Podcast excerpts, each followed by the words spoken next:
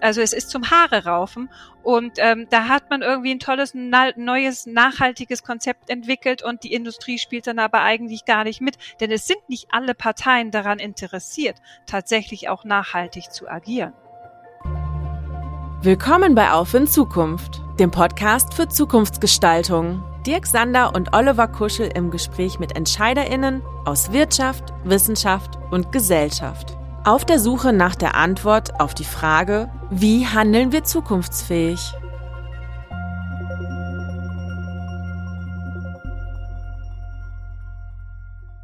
Hallo liebe Zuhörende, hier ist Dirk Sander und gemeinsam mit meinem Kollegen Oliver Kuschel freuen wir uns heute auf ein ganz besonderes und vor allem aktuelles Thema. Instrumente der Marketingkommunikation als Treiber nachhaltiger Veränderungsprozesse. Was können Verpackungen für eine enkelfähige Gesellschaft tun? Einen Einblick bekommen wir heute durch unsere Gäste. Oliver, magst du unseren ersten Gast vorstellen? Ja, sehr gern.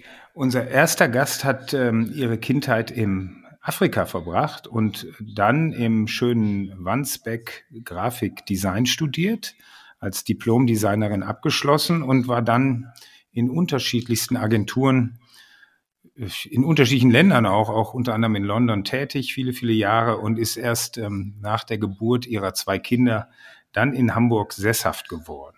Und ähm, die Begegnung mit einem Hähnchen hat dann die richtige Richtung aus unserer Sicht ausgelöst. Das ist auch der Grund, weshalb sie heute dabei ist. Und sie hat dann im Jahr 2019 ihr, ihr eigenes Studio gegründet, die Popular Packaging GmbH und seit dem Jahr 2020 auch das Future Pack Lab ähm, etabliert, in dem zukunftsfähige Verpackungslösungen entworfen werden. Und deshalb freuen wir uns ganz besonders, dass du heute da bist. Herzlich willkommen, Sister Tjax. Dankeschön. Vielen Dank für die Einladung. Er zählt zu den einflussreichsten CMOs in Deutschland. Er war maßgeblich beteiligt an der Reaktivierung vergangener Marken und der Neupositionierung von populären Brands wie Giotto, Schokobons, Dallmanns, um nur einige zu nennen. Seine beruflichen Stationen sind beeindruckend. Product Manager bei Ferrero, Marketing Director bei Axel Springer und zuletzt CMO Katjes International. Doch nicht deswegen haben wir ihn eingeladen. Als Gründer und Manager von Katjes Green Food hat er frühzeitig schon 2016 Impulse für eine nachhaltige Foodproduktion gesetzt. Heute ist er als selbstständiger Foodunternehmer unterwegs und steht kurz vor dem Launch seiner eigenen Marken Natürlich für eine enkelfähige Zukunft. Herzlich willkommen, Volker Weinlein. Ja, Dirk Oliver, vielen Dank für die Einladung und ich freue mich, mit Sister heute dabei zu sein. Ja, dann fangen wir auch mit ähm, Sister gerne an. Sister, ich habe es ja eben schon erwähnt, ähm, dass ein Biohühnchen da, ähm, ne, ich weiß nicht, ich glaube, es war kein Biohühnchen, aber ein Hühnchen äh, ent entsprechend was ausgelöst hat bei dir. Ähm, aber ich würde gerne noch mal einen Schritt zurückgehen. Du hast Grafikdesign studiert. Ähm, warum hast du dich dann dem speziellen Thema Verpackungen zugewendet? Und was fasziniert dich dann an dem Thema nachhaltige Verpackung ganz besonders?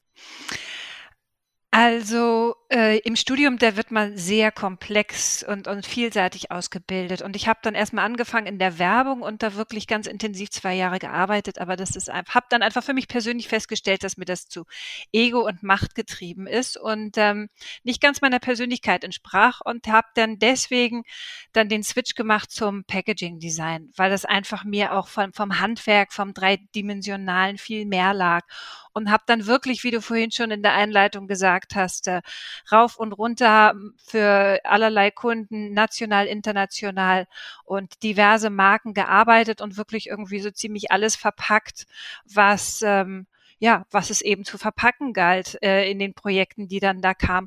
Aber ehrlich gesagt, immer mit dem Fokus auf, auf Design und hübsch machen und dass es sich maximal verkauft und gar nicht mal so sehr in Frage gestellt, was man da tatsächlich verpackt. Und wie du schon so schön gesagt hast, diese Begegnung ähm, oder ja, das war eben dieses, dieses Projekt, ähm, das war ein, ein äh, ganzes Tiefkühlhuhn im Preiseinstiegssegment und ähm, ich war da zum Briefing beim Kunden und fragte dann einfach so eben diese, diese Fragen, die man wissen muss als Designer, damit man da entsprechend eben auch eine Design Story aufbauen kann, ähm, was, was man da ausloben könnte. Und äh, da guckte mich der Marketing-Mensch nur an und meinte, Sister, dieses Huhn war nicht glücklich.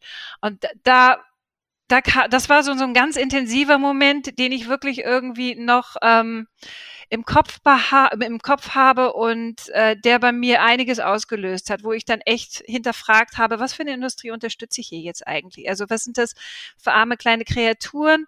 Will ich jetzt wirklich ein großartiges Packaging machen, damit sich da noch mehr von verkaufen?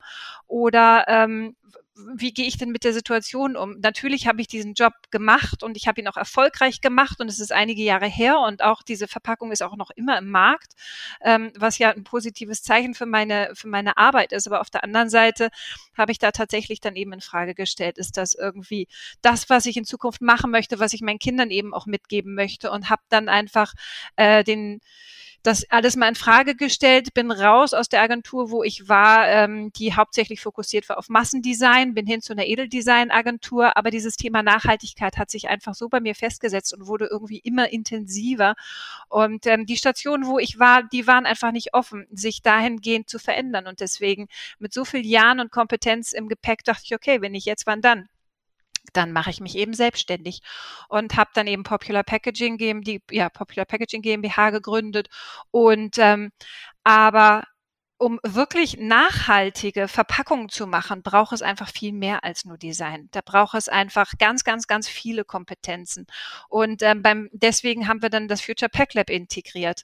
Denn ähm, keine, keine Startup, keine Agentur kann für sich behaupten, dass sie komplett alleine so, ein, so eine ganze Entwicklung einer nachhaltigen Verpackung lösen kann, besonders wenn sie irgendwie noch relativ jung am Start ist. Und ähm, da arbeiten wir beim Future Pack Lab eben mit ganz vielen verschiedenen Experten zusammen. Also wir sind ein kompetenzübergreifendes, unabhängiges und evidenzbasiertes Netzwerk, was wirklich dann eben auch ähm, fokussiert nachhaltige, zukunftsfähige und auch massentaugliche Verpackungen entwickelt. Eben auch, auch wir haben den Anspruch, nicht nur einfach reinzugehen, äh, zu beraten, Lösungen zu präsentieren in der Theorie und dann uns zu verabschieden, sondern wir wollen wirklich eben auch hinten raus mit dabei sein. Wir arbeiten da mit Experten zusammen von von Biochemikern über ähm, Innovationsmanagern, ähm, mit äh, Materialingenieuren und Technikern, also wirklich um bis hinten raus ähm, die Projekte begleiten zu können, auch hinsichtlich zum Beispiel Gesetze. Also passt es in die aktuelle Gesetzeslage rein. Und da ist das, was ich traditionell oder was ich eben gelernt habe, der Designbereich ist nur ein relativ kleiner Teil. Und äh, das bringt großen Spaß und wirklich jedes Projekt ist eine Herausforderung für sich und es ist einfach auch ein schönes Gefühl, jetzt auch was machen zu können, um da tatsächlich was zu verändern draußen in dieser Verpackungslandschaft. Wenn nicht jetzt, wann dann? Ich würde das Stichwort gerne aufnehmen, Volker. Ähm, du warst lange Zeit, wie ich gerade erzählte, ja im klassischen CMO tätig. Wenn du jetzt mal zurückblickst, ähm, wann war eigentlich dein Moment, wo das Interesse an nachhaltigem Marketing ähm, ähm, gereift war. War es ähm, eher auch eine Entscheidung hin, dem Trend zu folgen oder hat es viel mit persönlicher Motivation zu tun? Also ich glaube, die wichtigste Entscheidung ist ja dann, wenn du selber Kinder bekommst. Ich habe selber ja drei Kinder, die sind jetzt 15, äh, 18 und 20, drei Jungs. Da kannst du dir vorstellen, es ist viel los zu Hause. Ähm, dann denkst du natürlich auch einfach mal drüber nach, ähm, was nicht, was kannst du noch im Leben erreichen, sondern was hinterlässt du eigentlich deinen Kindern? Und das ist dann eigentlich die viel wichtigere Frage. Und bei meiner Tätigkeit ähm, als CMO bei Katjas International und dann auch bei der Gründung der Katjas Green Food muss ich schon sagen, dass ein ganz wichtiger Moment war, dort auch die Zukunft der Ernährung äh, mitgestalten zu können. Weil das Schöne an einem Familienunternehmen ist, dass ähm, die beiden Eigentümer ähm, dort wirklich auch äh, versuchen, auch in ihrem eigenen Unternehmen schon eine Enkelfähigkeit herzustellen. Die haben beide ja auch Kinder, an die sie dann später auch ihr Unternehmen äh, übergeben wollen. Und du musst im Marketing auch immer gucken, da geht's gar nicht um kurzfristige Trends, Dirk, sondern am Ende des Tages musst du schauen, was sind denn die langfristigen Veränderungen im Foodmarkt, ja, äh, wo ich jetzt halt dann gerade auch tätig bin. Ja, es geht äh, weniger um Trends hinterher zu hecheln, sondern es geht darum, was sind die Bewusstseinsänderungen beim Konsumenten, wo wollen oder was brauchen die Konsumenten in den nächsten 10, 20, 30 Jahren? Und da musst du dich entsprechend auch als Unternehmen und als Marke entsprechend positionieren, damit du eben vor der Welle bist. Wenn du dann nämlich nur den Trends hinterher hechelst, dann bist du nicht mehr authentisch und nicht mehr glaubwürdig. Und dann bist du vielleicht auch stellenweise gar nicht mehr am Markt. Weil ich glaube, dass derjenige, der als Vorreiter im Markt ist, der wird dann auch den Markt machen. Und ähm, da Katjes frühzeitig das Thema äh, vegetarische, eben pflanzenbasierte Ernährung erkannt hat, das in ihrem Bereich jetzt in der Süßware auch konsequent umgesetzt hat. Das hat äh, mich natürlich dann auch getriggert und deshalb äh, bin ich auch zu Katjes gegangen und äh, dass wir dann gemeinsam mit den Eigentümern von Katjes dann auch äh, entschlossen haben, dort einen eigenen VC zu gründen, die Katjes Green Food, die explizit außerhalb der Süßware dann wirklich in alle Kategorien investiert, die eben pflanzenbasiert sind. Ähm, das war eine große Motivation, dann damit zu machen und ähm, hab, muss auch sagen, habe auch viel gelernt dabei. Ähm, Sister, äh, Zukunft der Ernährung. Hat das eigentlich überhaupt was mit Verpackungen zu tun, mit Packaging? Ist das nicht sogar äh, ein ziemlich unterschätztes Instrument in der Markenkommunikation. Ähm, was zeichnet ähm, euch eigentlich bei, beim Future Pack Lab aus? Auf jeden Fall ist das ein total unterschätztes Instrument. Also ich mache da immer ganz gerne mal äh, dieses Bild auf. Stellt euch mal vor, ihr sucht einen ganz banalen ähm, ein ganz banales Produkt, zum Beispiel ein Erdbeerjoghurt. Und ihr steht da vorm Kühlregal im Supermarkt und je nach Supermarkt äh, hat der eine irgendwie drei, vier Sorten zu, ähm, zu, anzubieten und der nächste hat vielleicht irgendwie zehn, zwölf. Und wonach entscheidet ihr dann? Also laut Studien entscheidet der Verbraucher innerhalb von 1,2 Sekunden, welchen Artikel er nimmt. Und dann, und in diesen 1,2 Sekunden muss diese Verpackung ohne Ton, ohne irgendwelches Bling Bling und Effekte seine Geschichte erzählen. Also ähm, ist es die Marke, über die ich gehe, oder äh, entscheide ich mich über den Preis oder über die Größe? Ist es vielleicht die nachhaltige Verpackung oder dass es Bio ist? Und ähm, da, das ist ein ganz fein ausgeklügeltes und auch wirklich kompliziertes System, was man da ähm, beherrschen muss, wenn man Verpackungsdesign macht. Und ähm, wir alle haben so gelernte Codes im Kopf, was Sortenfarben angeht, was Codes für Natürlichkeit oder Fettgehalt oder so solche Dinge angeht, männliche Produkte, weibliche Produkte. Und dem muss man sich einfach bewusst sein, damit man eben auch das Produkt entsprechend so gestaltet, dass der Konsument es auch findet und auch der richtige Konsument. Und ähm, wir haben es ganz häufig, dass Startups zum Beispiel zu uns kommen und, äh, und sagen so, ach, wir dachten, ähm, wir machen machen die Verpackung mal so nebenbei, das kann ja nicht so schwer sein. Und dann stellen die fest, wie komplex das ist. Also man muss da auch ganz, ganz klar unterscheiden beim Verpackungsdesign. Einmal gibt es da Packaging Design in Bezug auf Struktur, also sprich, das ist die Form, die Dimension, das Material und das Handling, wie ist der Öffnungsmechanismus etc. Und dann gibt es das kommunikative Design, also das ist die die Aussage an den Konsumenten bezüglich Farben, Sorten, was ist die Story, bin ich ein Naturprodukt etc. Und ähm, beim Future Pack Lab, wie gesagt, wie ich vorhin schon gesagt habe, wir sind eben ein sehr kompetenzübergreifendes Netzwerk und ähm, da ist der Part Design wirklich nur ein ganz, ganz, ganz kleiner Part. Und ähm, wir helfen da ganzheitlich, sei Startups bis hin zu großen Konzernen, Verpackungen zu entwickeln, die eben zukunftsfähig sind und Zukunft heißt, heißt eben auch nachhaltig. Und das ist uns ganz, ganz wichtig. Ja, äh, Sister, da würde ich gern, gern reingehen. Glaubwürdigkeit ist ja auch für uns uns bei der Antropia, bei der gemeinnützigen, das höchste Gut, was wir haben. Und ich vermute, dass das für eure, ähm, ich sag mal, Gemeinschaft von Experten, die sich ähm, beim Future Pack Lab versammelt haben, das ist ja ähm, keine, keine rechtlich eigenständige Gesellschaft, sondern ein, ein, ein, ein, ein Lab, ne, was sich da zusammengefunden hat, dann sicherlich auch ganz wichtig. Jetzt bleiben wir noch mal kurz bei dem Hühnchen, bevor wir dann zu anderen Themen ähm, äh, abbiegen. So, jetzt käme der Auftrag, dieses Hühnchen im unteren Preissegment, ja, besonders nachhaltig, die sich eine, wie auch immer auflösende Folienverpackung und dann mit Biofarben bedruckt zu verpacken. Würdet ihr das machen? Also glücklicher Ganz wird das Hühnchen wahrscheinlich durch die Verpackung dann auch nicht mehr. Ne? Nein, natürlich wird es das nicht. Ähm, um ganz ehrlich zu sein, das ist eine schwierige Frage. Also ich hatte gerade vor kurzem ein großes Projekt im Fleischsegment und ich meine, man kann den Leuten nicht verbieten, Fleisch zu essen. Man kann aber zumindest dafür sorgen, dass die Verpackungen nachhaltiger werden. Auf der anderen Seite würde ich fast sagen, also wenn mir jetzt dieses Preiseinstiegshühnchen für 3,49 wieder über den Weg läuft, dann würde ich den Auftrag fast ablehnen.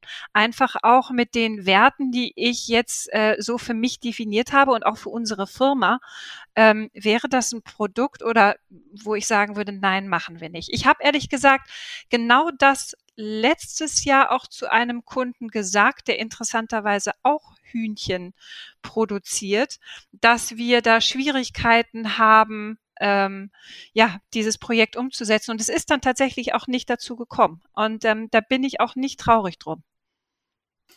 Ja, die Antwort gefällt mir. Ja, ähm, ähm, finde ich gut, weil ähm, gerade bei, bei sowas, wo man sagt, wir machen Nachhaltigkeit, ne, was, was nutzt irgendein, irgendein Mist in nachhaltigen Verpackungen äh, anzubieten? Ne? Und ähm, finde ich gut. Wechseln wir nochmal ähm, zu Volker. Du hast mal gesagt, dass ähm, disruptive Innovationen nicht vom Verbraucher ausgehen. Ja, so da hat man wahrscheinlich auch, oder hast du recht, ne, weil natürlich der Lebensmitteleinzelhandel als äh, der große äh, Gatekeeper ähm, äh, vom Verbraucher nicht, nicht bestimmt wird. Wir haben ein, äh, ein, ein Startup hier, du bist hier der Chef.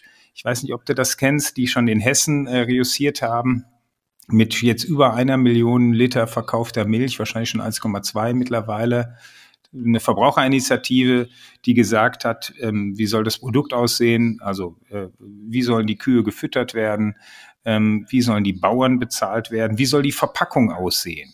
Ja, das haben die Verbraucher bestimmt durch eine, durch eine Umfrage.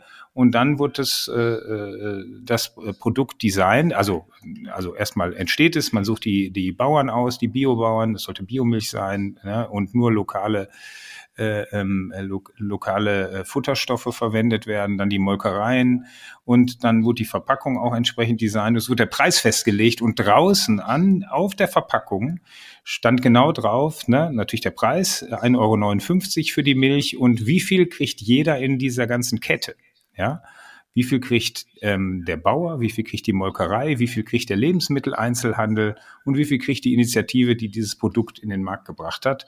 Und transparenter geht's ja kaum. Also da hat es, da war es mal ein Beispiel, wie auch Verbraucher auf einmal ähm, den Lebensmitteleinzelhandel zwingen nicht, aber bewegen können, solch ein Produkt in den Handel zu nehmen, obwohl genau draufsteht, wie viel der Handel dran verdient. Und das ist ja eigentlich was, was der Handel am wenigsten will, dass der Verbraucher sieht, wie viel des Endpreises tatsächlich für den Handel drauf geht. Also, um das nochmal zu spiegeln, ähm, kann der Verbraucher auch disruptive Innovationen auslösen.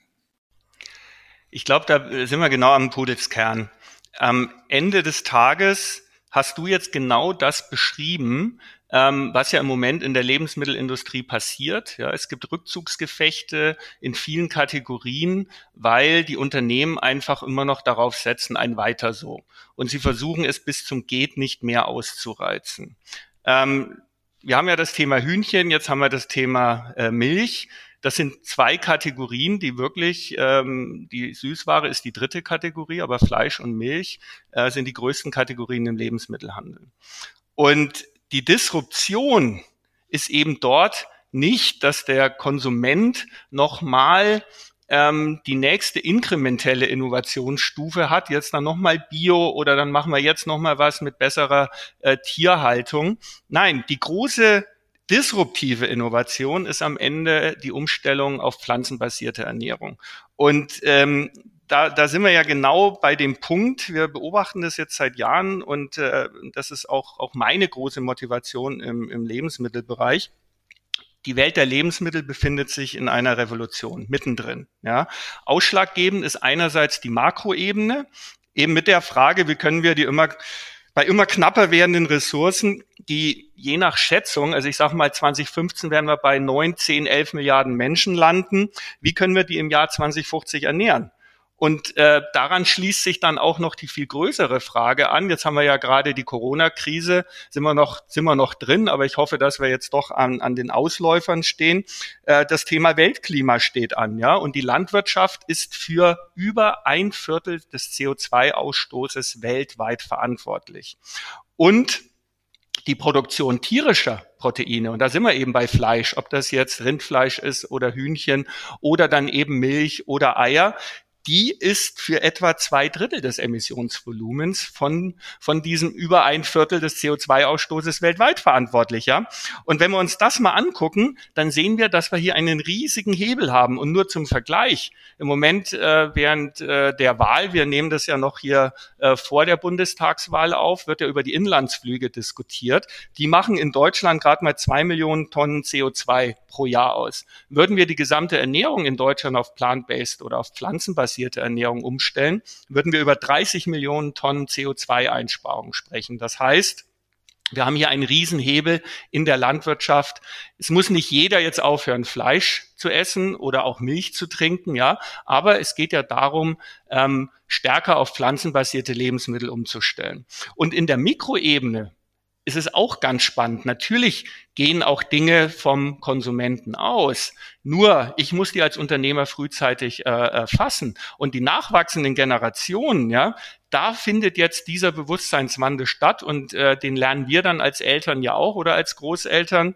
Ähm, die Menschen wollen wissen, wo kommt's Essen her, was ist im Essen drin, ja, dass es einen Zusammenhang zwischen Ernährung und Gesundheit gibt. Das haben wir jahrelang verdrängt. Das haben unsere Vorfahren noch gewusst. Ja, ähm, wir wir haben eigentlich nur noch konsumiert und das müssen wir wieder neu lernen. Und ich glaube, aus diesen aus diesen Megatrends in der Ernährung, ja, auf der Makroebene und auf der Mikroebene beim Konsumenten. Daraus entstehen jetzt neue Märkte und neue Marken. Und ich würde ganz klar den Bauern sagen, Leute, ähm, die Zukunft des Essens ist nicht mehr die tierischen Proteine, sondern die Zukunft liegt in den pflanzlichen Proteinen. Und wenn ihr ein gutes Auskommen haben möchtet, dann solltet ihr jetzt auf die Produktion pflanzlicher Proteine umstellen, weil dort könnt ihr mit neuen Marken nämlich dann auch einen zum Beispiel auch höheren Preis ähm, erzielen und ihr könnt deutlich glaubwürdiger und authentischer am Markt wieder auftreten. Man muss sich ja nur mal das Beispiel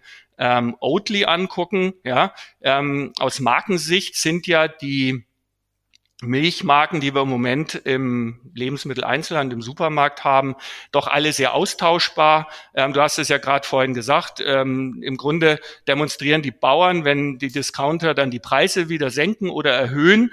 Das heißt, es ist gar kein Markengame, sondern es ist eigentlich nur ähm, ein Commodity Game. Ja, das heißt, ähm, die Marken untereinander sind austauschbar und die großen Molkereien, die versuchen ja nur als Logistiker die Milch ich sag mal, vom Bauern zum Konsumenten zu bringen. Und am Ende äh, konkurrieren sie alle nur um den Preis. Marke heißt ja Wert schaffen. Das heißt, ich möchte einen Mehrwert schaffen. Und Oatly hat es geschafft. Und da kommen wir auch zum Beispiel wieder zu dem Thema Packaging. Ähm, Oatly gibt es ja schon seit, ich glaube, äh, Sister, ne, du kennst ja die Marke auch sehr gut, seit Anfang der 90er.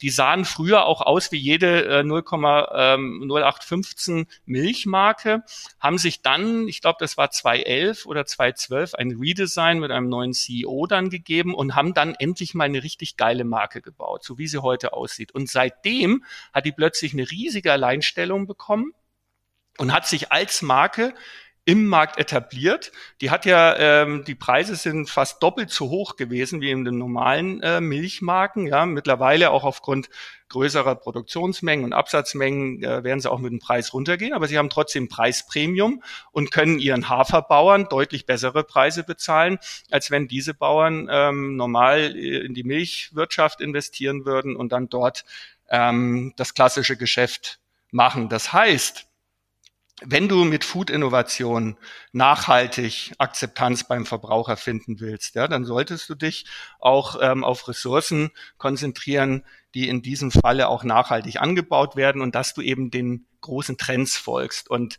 äh, man sollte sich nicht auf Rückzugsgefechte begeben, sondern einfach in die Zukunft gucken und dort neu aufbauen.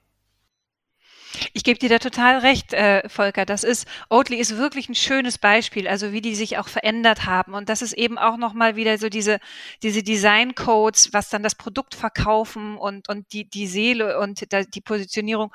Aber der nächste Schritt wäre natürlich für Oatly, ähm, in eine tatsächlich 100% recycelfähige Verpackung zu gehen, um die Geschichte tatsächlich auch rund zu machen. Das ist das, was wir immer sehen, dass es eben auch tolle neue Produkte gibt, pflanzenbasierte, vegane, alle alles Mögliche, großartiger Trend.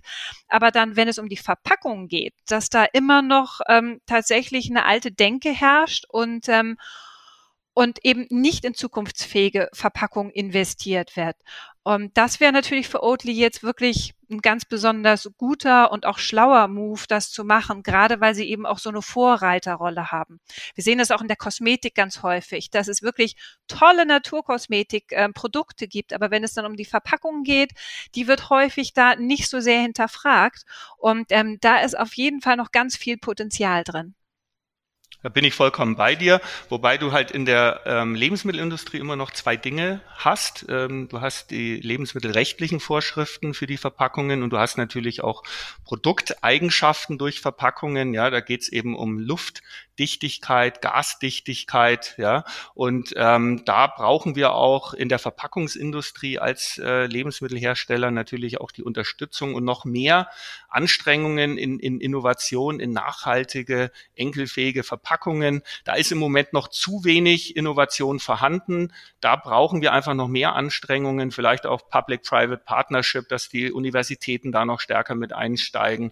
Ähm, wir haben bei Katjas auch viel mit, ähm, mit israelischen Startups und israelischen Forschern zusammengearbeitet, weil die gerade auch äh, im Verpackungsbereich sehr weit vorne sind. Aber da brauchen wir noch viel mehr ähm, Anstrengungen, äh, dass wir da auch noch vorankommen. Ich glaube, die Verpackungsindustrie muss da noch viel stärker auch in die Zukunft investieren und auch die Hersteller unterstützen.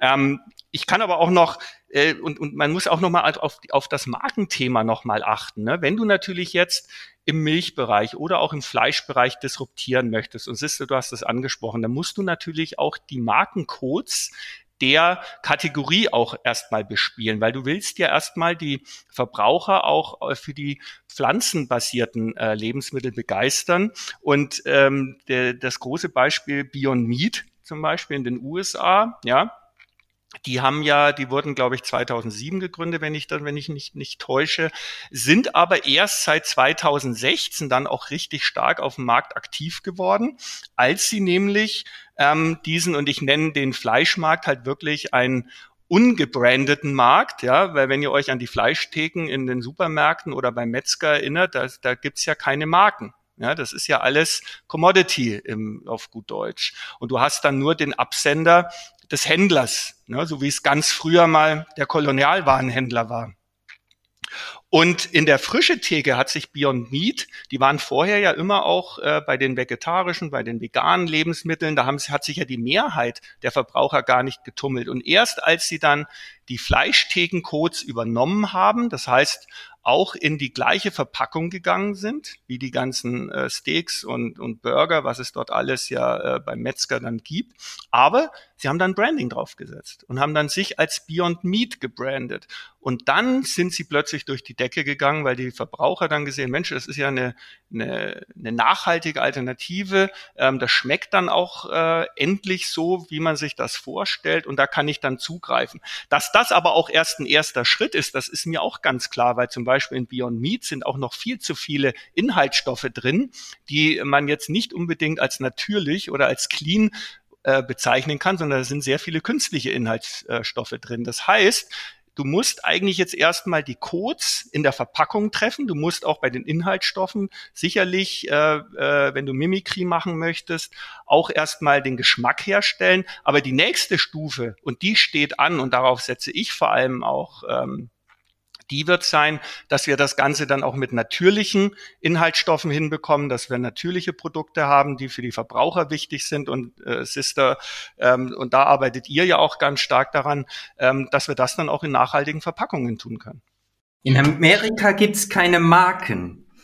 In vielen deutschen Läden gibt's keine Verpackung. Ich möchte das Thema äh, disruptive Kraft beim Verbraucher nochmal an dich adressieren, äh, Sister die Unverpackt-Läden, ein Trend, der äh, losgetreten wurde hier in Deutschland 2014 im Social Impact Lab in Berlin, ähm, das dann deutschlandweit dazu geführt hat, dass in über 100 Städten und Regionen äh, unverpackt Läden entstanden sind. Die Berlinerinnen, ich kenne die auch sehr gut, weil ich ja seinerzeit auch äh, Standortleiter war im Social Impact Lab, die Mileva Glimbowski, das ähm, also im Grunde genommen als Konsumentin reagiert, ne? als äh, selbst als Verbraucherin und wollte da mal ein Zeichen setzen. Und das hat sich durch Nachahmung, hat sich dieses Geschäftsmodell verbreitet.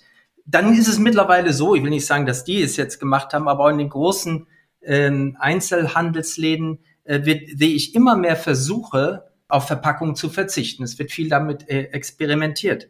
Also passiert ja da was und das ist, glaube ich, der größt anzunehmende disruptive Fall in Sachen Verpackungsindustrie, wenn man darauf ganz verzichten kann. Wie siehst du das? Ist immerhin dein Original und dein Arbeitsbereich.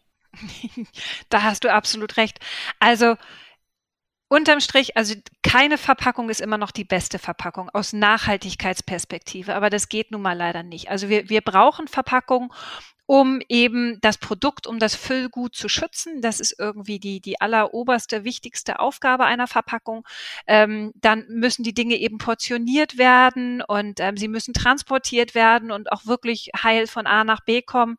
Und deswegen brauchen wir Verpackungen, sei es jetzt Einwegverpackung, sei es Mehrwegverpackung. Also wir können nicht das Wasser oder den Kaffee oder die Nudeln äh, in unseren Händen oder Taschen irgendwie einfach so mit uns herumtragen. Das geht nicht. Also wir brauchen irgendeine Form von Gebinden. Diese Unverpacktläden, das ist eine, eine ganz tolle Sache und ist auch ein großartiger, ich weiß gar nicht, ob es ein Trend ist oder ob es sich nicht inzwischen auch schon wirklich so etabliert hat, dass es eben auch langfristig tatsächlich uns begleiten wird. Aber ich bin mir nicht ganz sicher, ob es tatsächlich auch massentauglich ist. Also wir verfolgen das natürlich auch immer ganz intensiv, was passiert hier in Deutschland auf dem Markt, was passiert auch in den Grenzen übergreifend und äh, sehen, dass da eben in Frankreich und in Holland und in England eben immer wieder neue Systeme entstehen, ähm, wie unverpackt funktionieren kann. Das ist auch toll. Der Verbraucher muss es aber eben auch annehmen und auch mitmachen. Das ist eben ganz wichtig. Also man kann sich die tollsten Sachen einfallen lassen, aber wenn der Verbraucher nicht mitspielt, dann hilft das eben nichts. Und es gibt eben einen, Teil, einen Prozentsatz, der das eben mitmacht, aber wir müssen eben auch tatsächlich wirklich in die Massentauglichkeit denken. Und da gibt es einen enorm großen Anteil an Leuten, denen ist das nicht wirklich ganz so wichtig.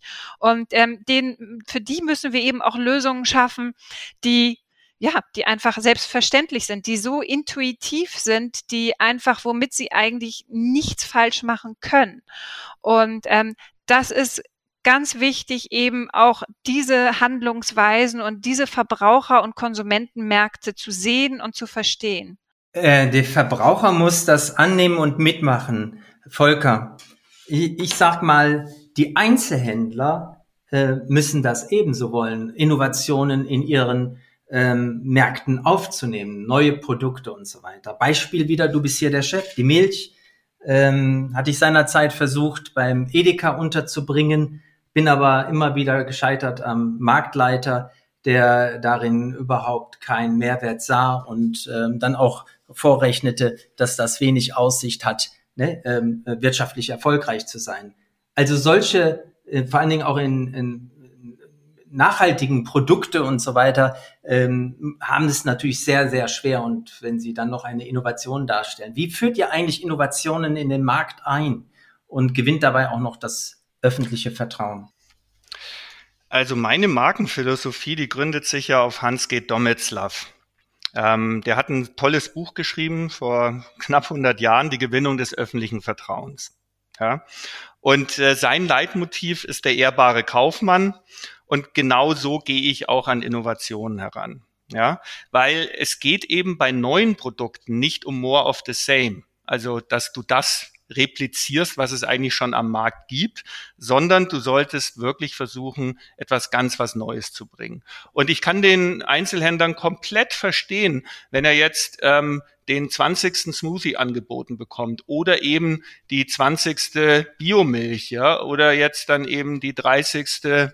Äh, nachhaltige ähm, äh, Käsesorte, ja, weil die jetzt dann eben von äh, Heumilchkühen kommt du bist im Prinzip immer wieder in der Austauschbarkeit. Und ähm, wir hatten das gerade jetzt mit dem Thema unverpackt. Das ist ja, da sind ja quasi vor 100, 150 Jahren die ersten Marken entstanden, dass der Kolonialwarenhändler, der damals eben nur diese Commodities hatte, eine Commodity ist eigentlich nichts anderes als ähm, quasi, da ist Mehl, da ist ähm, Hafer, da ist Schokolade, da ist die Milch, da ist das Fleisch, aber die differenzieren sich dann halt nicht untereinander. Und deshalb haben ja die ersten ehrbaren Kaufmänner und Kaufleute halt angefangen, ihre Marken oder ihre Produkte zu markieren. Sie haben ihren guten Namen draufgeschrieben. Und ähm, das zum Beispiel hat es ein Klaus Hipp, ähm, perfekt gemacht, äh, indem er eben sagt, da stehe ich auch mit meinem guten Namen dahinter. Daraus kommt ja das ganze Thema Marke und Markierung. Und deshalb ist es, glaube ich, auch wichtig, wir haben das vorhin gehabt, äh, Verbraucher brauchen Vertrauen in eine Qualität eines Produktes und dass die auch langfristig immer gleich ist, ja, und dass du da ähm, eben eine Sicherheit hast. Das schaffst du über Marke. Und ähm, eine neue Marke einzuführen, da musst du natürlich dem Verbraucher etwas geben, ähm, wo er einen Vorteil für sich hat. Und ähm, das heißt eben auch Kopf anstrengen, ja, und wirklich gucken, wo gibt es Neuerungen? Und wir haben gerade im Food-Bereich jetzt wieder Gründerzeit, wie vor 100 Jahren. Ähm, wir können jetzt wieder viele neue Produkte bringen aufgrund dessen, dass die Verbraucher ähm, Transparenz wollen. Sie wollen wissen, welche Inhaltsstoffe sind drin. Sie wollen natürliche Inhaltsstoffe. Wir brauchen das Thema pflanzenbasiert, weil es einfach auch die gesündere Ernährung ist, weil wir damit eben auch einen Klimawandel bekämpfen können, weil wir damit die Welternährung sichern können.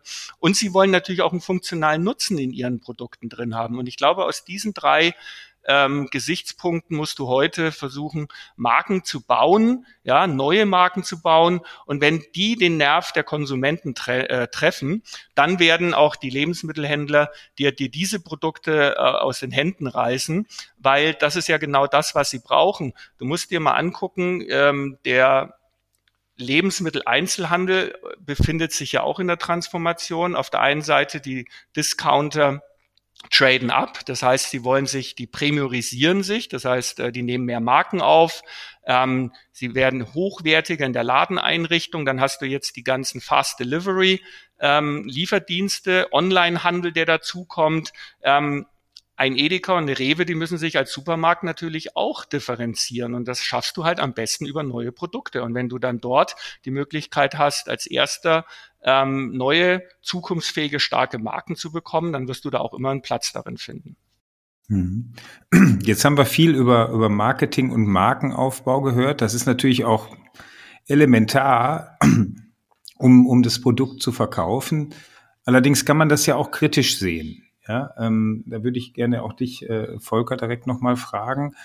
Wenn man jetzt schaut, äh, es gibt ja diesen, ich will jetzt gar keinen Namen nennen, aber jeder weiß sicherlich, äh, worum es geht, diesen Kaffee, der da in irgendwelchen Alu-Kapseln äh, verkauft wird und dann gibt es sogar noch Geräte dazu. Ne? Also aus Marketing-Sicht sicherlich ähm, ziemlich gut gelaufen, ja, und ein großer Erfolg auch für den Produzenten und den Anbieter.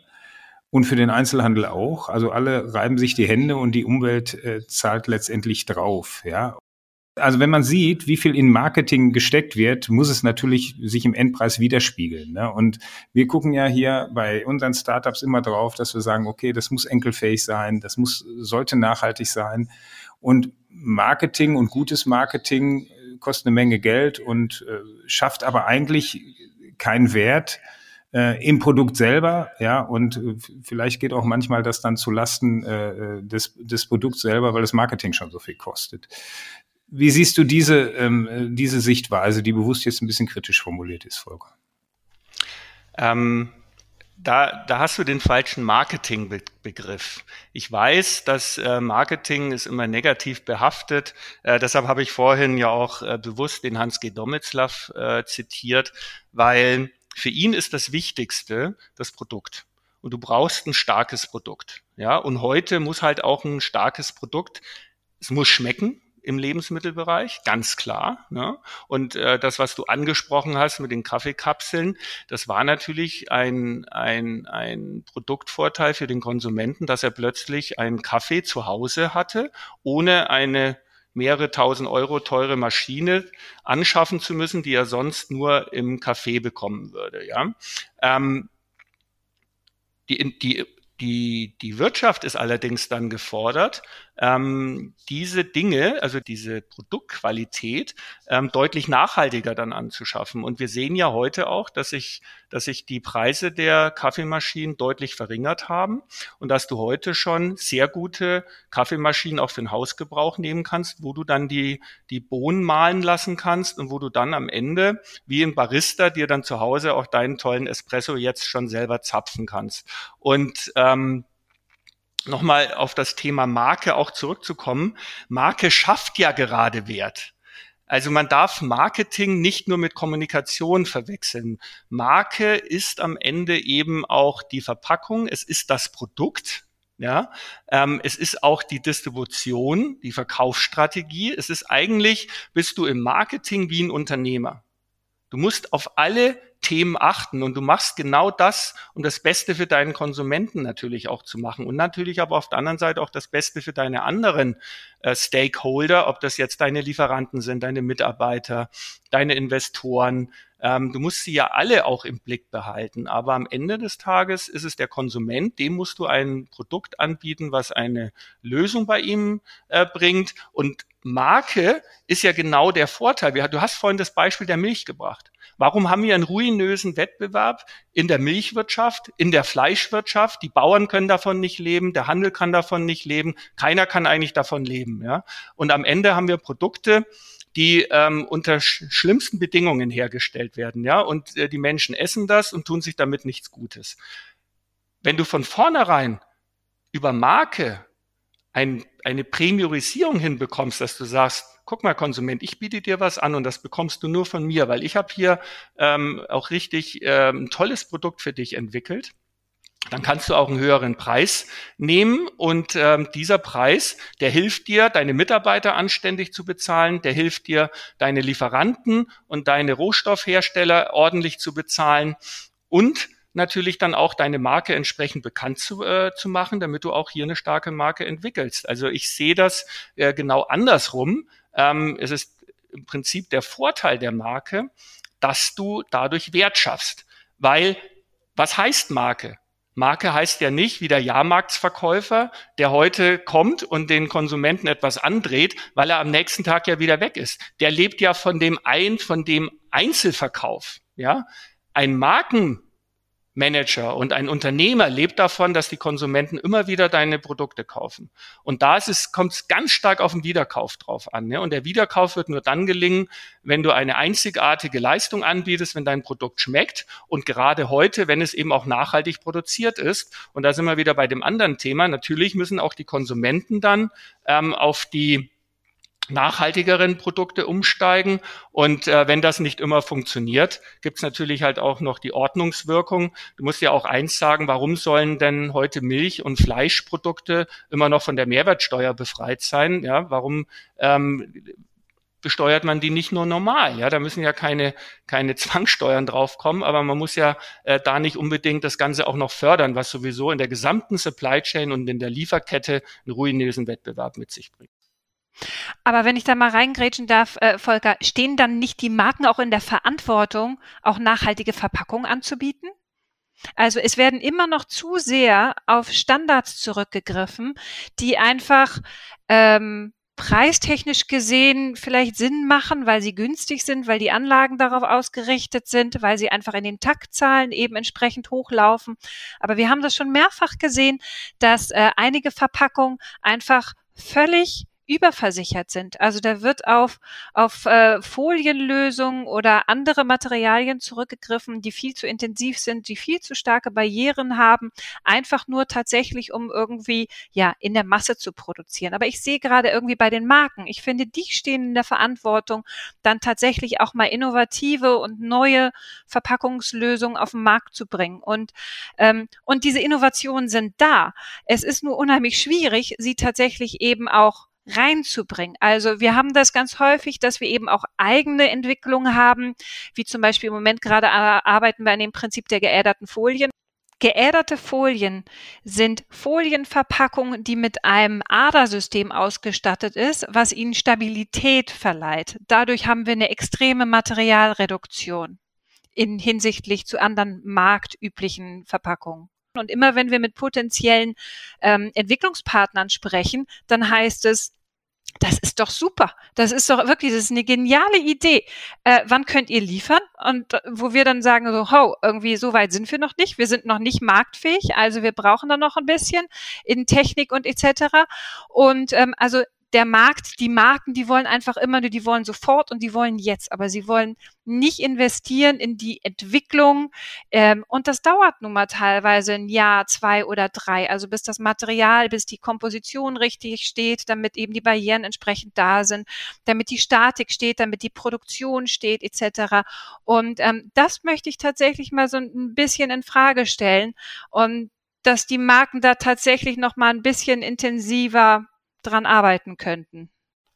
Da bin ich vollkommen bei dir. Und da ist ja das Schöne, dass wir mittlerweile, ähm, das kam ja aus Amerika vor allem mit der Start-up-Kultur. Zuerst ging es im Tech-Bereich los durch das Thema Digitalisierung, aber durch ähm, das Gleiche, wie wir ja durch das Internet und Online und durch die Digitalisierung wurde der ganze Tech-Bereich und viele Branchen entsprechend disruptiert.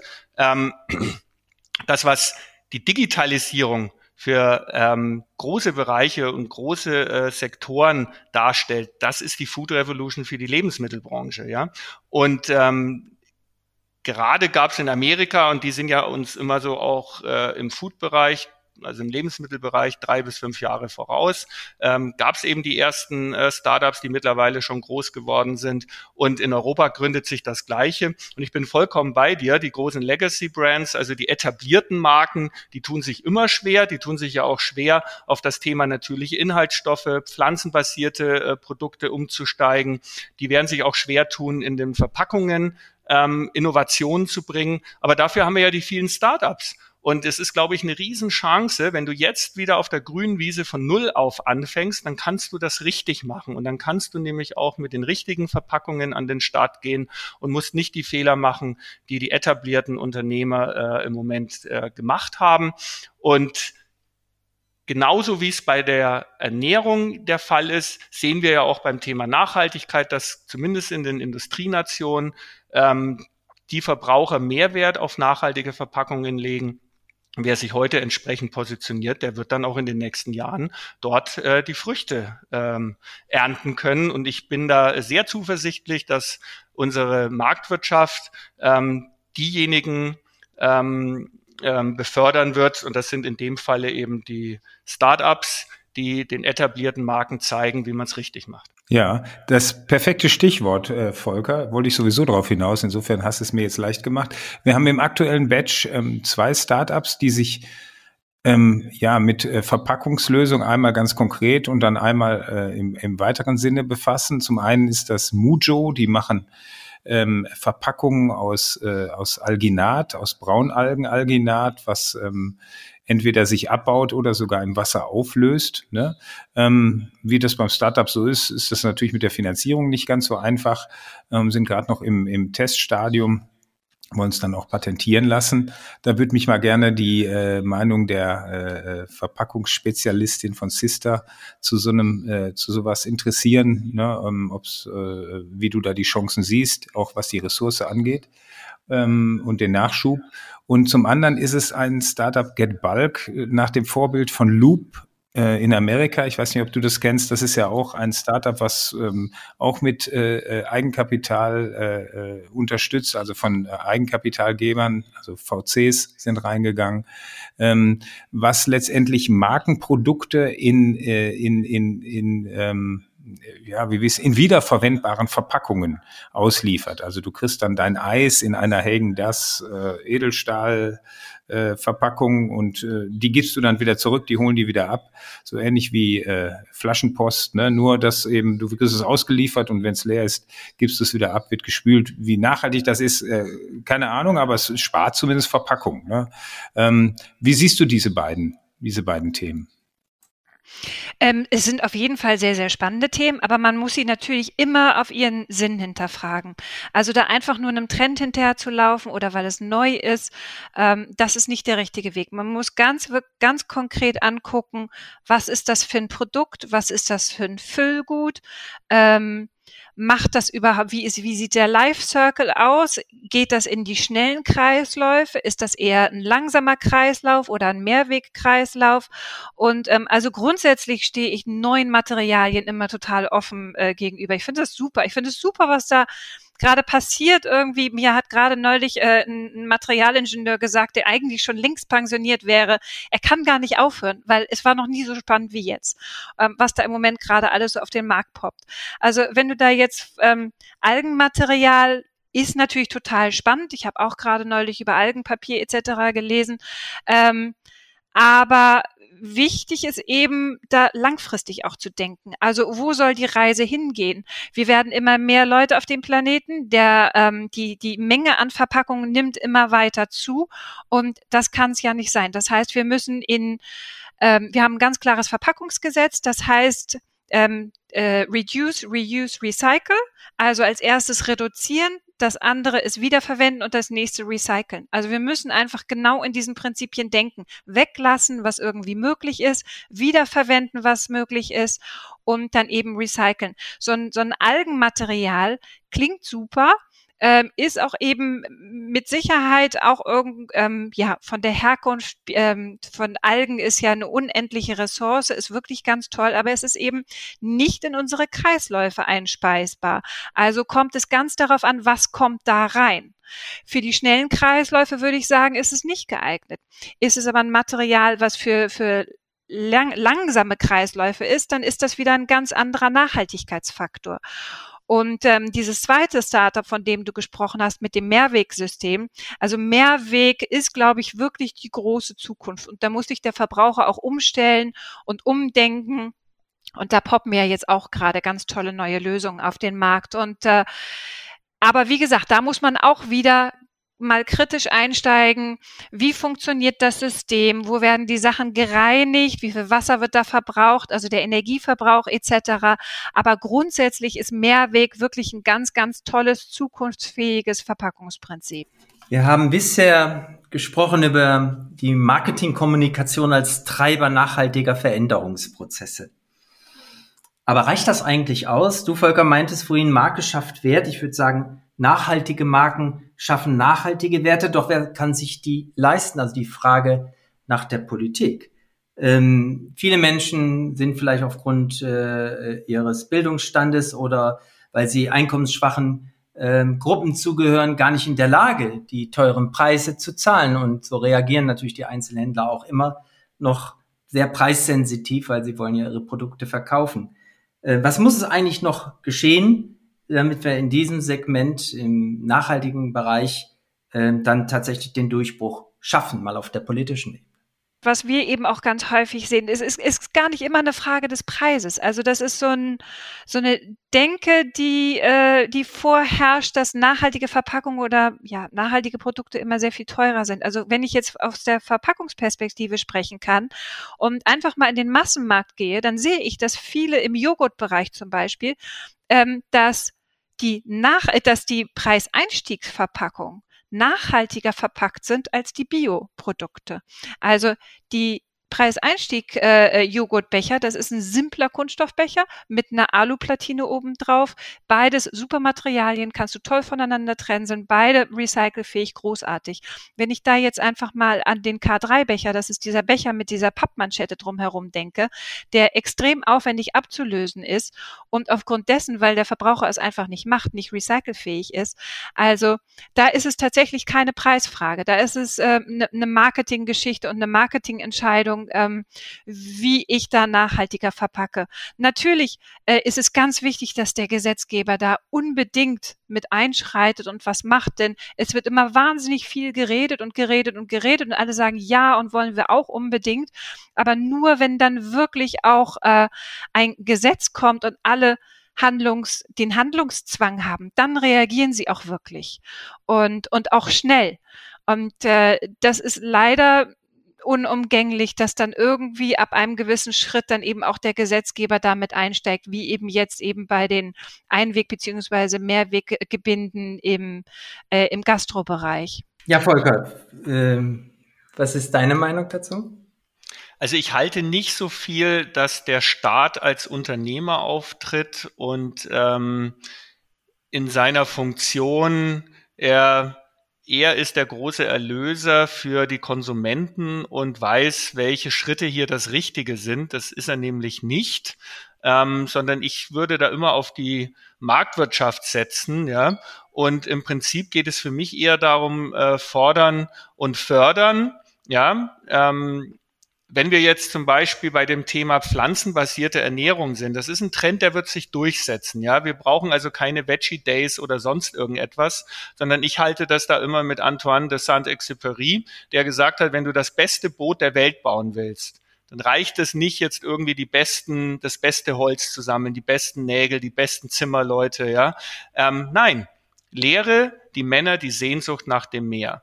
Das heißt, das, was wir brauchen, ist im Prinzip den Leuten ähm, zu erklären und da zu unterstützen, was eine gute Ernährung ist. Ja, da müssen wir in den Schulen anfangen. Ja, ähm, nicht mit Verboten kommen, sondern den Leuten wirklich ähm, aufzeigen und auch den Kindern, und hast es vorhin angesprochen, durchaus auch in den sozial Schwächeren Schichten. Da geht es um Aufklärung, da sind wir wieder beim Thema Bildung, wir müssen den Leuten beibringen, ähm, und zwar nicht ähm, einhämmern, ja, sondern ähm, hier die Sehnsucht wecken, ja. Was ist gute Ernährung? Wie kann ich mich eben auch enkelfähig verhalten? Was ist gut für die Zukunft? Und ähm, es würde ja schon reichen, ähm, du musst jetzt keine Sondersteuern auf etwas aufsetzen, sondern es würde schon reichen, wenn einfach die Steuerentlastung für ähm, ähm, tierische Proteine einfach mal zurückgenommen wird, ja.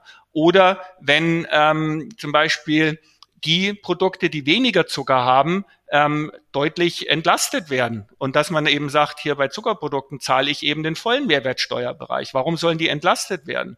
Oder wenn es darum geht, und da gehen wir äh, schon in die Gesetzgebung, warum ähm, werden Gesetze gemacht, dass zum Beispiel die, die pflanzliche Milch, in dem Falle Hafermilch oder Mandelmilch, ähm, plötzlich gesetzlich schlechter gestellt wird, sondern die dürfen, die müssen, äh, dürfen sich nicht Milch nennen, man darf sich nicht Fleisch nennen. Das ist doch ein großes Problem. Hier müssen wir für Waffengleichheit sorgen, für einen fairen Wettbewerb. Und das ist ja auch immer die Aufgabe des Staates in einer Demokratie, dass er einen fairen Ordnungsrahmen setzt, in dem auch faire Bedingungen herrschen. Und dafür äh, geht es auch, weil äh, wir haben es vorhin gehört, ähm, vor allem über die Startups, über die neuen Unternehmer, die neuen Marken, werden wir zukunftsfähige Produkte bekommen, die auch für die Verbraucher gut sind.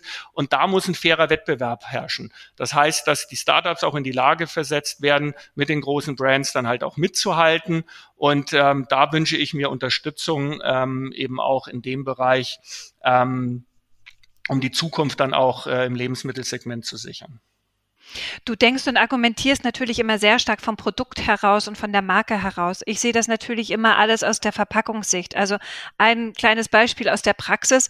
Wir haben vor kurzem für ein Startup ganz tolles Naturkosmetik-Produkt ähm, ein was, was rein online äh, verkauft oder vertrieben wird, haben wir eine ganz tolle äh, Anwendungsverpackung entwickelt, die, wo, wo die Anwenderverpackung gleichzeitig auch der Versandkarton mit ist. Also damit wir uns die, die Zweitverpackung, also die, die Sekundärverpackung sparen können, um eben auch äh, Material zu reduzieren.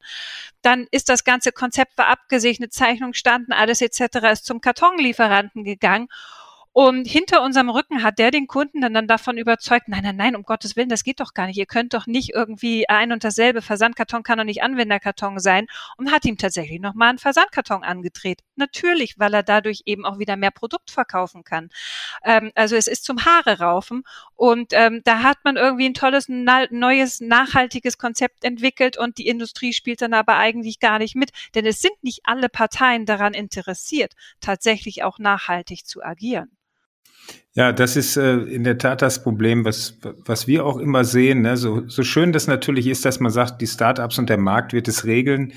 Äh, wir haben natürlich hier die Befürchtung auch, und nicht nur wir, sondern auch viele andere, dass die Zeit uns ein bisschen wegläuft und dass nicht dann schon der Staat, sei es durch Steuer, entsprechende äh, äh Steuersätze, die vielleicht unterstützend wirken, äh, oder auch andere Ordnungsrahmen auch schon unterstützen muss. Ja, er muss ja nicht verbieten, aber er kann ja vielleicht positive Wirkung ähm, auch äh, entsprechend äh, ähm, ja, unterstützen. Ne? Also insofern glaube ich, äh, Zeit ist auch ein, ein, wichtiger Faktor. Wir müssen schnell umlenken. Es geht nicht nur um Klimawandel, es geht auch um die Vermüllung ähm, unserer Weltmeere und da muss es nachhaltigere Lösungen letztendlich geben. Und ähm, wir glauben, dass es nicht nur dem Verbraucher durch eine Nachfrage überlassen werden kann, weil da sind natürlich die Marketingprofis und deshalb war ich eben ein bisschen kritisch, Volker, aber sieh's mir nach, ähm, natürlich auch ganz gut drin, auch unsinnige Lösungen ähm, vermeintlich äh, wertvoll und, und toll darstellen zu lassen. Und am Point of Sale greift der Verbraucher dann doch wieder zur vielleicht nicht nachhaltigen Lösung. Ähm, jetzt sind wir schon äh, fast eine Stunde unterwegs und deshalb würden wir, so leid es uns tut, weil das super spannend war, ne, weil das auch so ein spannendes Thema ist, ähm, äh, müssen wir schon in Richtung Endgrade einbiegen und wir haben ja traditionell immer zwei Fragen die wir an unsere Gäste stellen. Ich hoffe, ihr, ihr kennt sie noch nicht, ne? aber ähm, ich würde mal mit Volker anfangen. Ähm, Volker, kleines Gedankenexperiment. Stell dir vor, du würdest jetzt dein 18-jähriges alter Ego treffen. Heute Abend, ne, kommt vorbei, klingelt an, du machst ein Glas, äh, eine Flasche Rotwein auf. Was würdest du deinem 18-jährigen alter Ego raten für sein noch vor ihm liegendes Leben, sei es privat oder beruflich? Kannst du dir aussuchen? Ich würde ihm sagen, ich würde mich ganz entspannt mit ihm hinsetzen beim Glas Wein. Ich würde sagen, du hast ganz viel richtig gemacht. Es hat sehr viel funktioniert. Ähm, guck ein bisschen frühzeitiger noch darauf, was die großen Herausforderungen der Gesellschaft sind, ähm, gerade was eben die Zukunft der Ernährung, auch Zukunft der Verpackung angeht. Da, ähm, kann man sehr viel frühzeitiger noch machen ähm, und da liegt auch noch sehr viel ähm, Potenzial drin. Und ich würde ihm sagen, sei mutiger und fang vielleicht auch früher schon mal an, dich selbstständig zu machen. Ähm, ich mache das jetzt mit äh, knapp über 50, äh, bin aber trotzdem total aufgeregt wie ein 18-Jähriger. Aber ich würde ihm sagen, hab mehr Mut und spring früher noch ins kalte Wasser. Ja, System. Ich würde dich auch gerne mitnehmen auf eine kleine Zeitreise, aber äh, wir gehen jetzt äh, nicht in die Jugend. Du triffst deine alter Ego, die mittlerweile 80 Jahre alt ist. Und ähm, sie kommt zu dir und hat die gesamte Weisheit der letzten, ich weiß jetzt nicht, wie alt du bist, äh, Jahrzehnte ähm, in sich.